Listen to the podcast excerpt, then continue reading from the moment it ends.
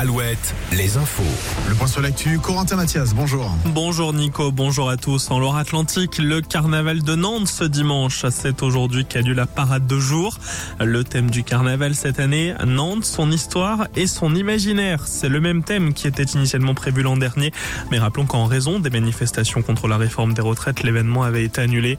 À ce dimanche, le défilé des chars partira à 14h30 de la place Foch de la Cité des Ducs. Donc, toujours en Loire-Atlantique, un corps sans vie, celui d'un homme, a été repêché dans la Loire hier matin à Donge. La gendarmerie de Saint-Nazaire se renseigne sur d'éventuelles disparitions ces derniers temps.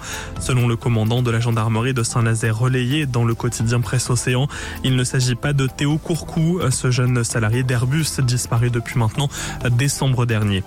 Trois personnes de Charente-Maritime impliquées dans une bagarre mortelle dans les Hautes-Pyrénées. D'après le journal de la Dépêche du Midi, un quadragénaire est mort hier soir après une bagarre aux abords d'une boîte de nuit. L'homme se serait fait frapper par les trois jeunes charentais en vacances. Les circonstances du drame restent à expliquer, mais la victime aurait embêté les mises en cause. Dans quelques secondes, la météo. Dans les Deux-Sèvres, c'est la météo qui est sans doute en cause de, dans l'effondrement de deux maisons hier après-midi. L'une à Mosée sur le Mignon, la seconde à Saint-Mexan-l'École. Fort heureusement, aucun blessé. Les fortes précipitations de ces derniers temps seraient donc l'une des origines de ces écroulements. On pense aussi au séisme du 16 juin dernier. On passe au sport. En foot, la 24e journée de Ligue 1 cet après-midi. Brest accueille Le Havre et Nantes reçoit Metz dans 3 heures. À 17h05, derby breton opposant Lorient à Rennes.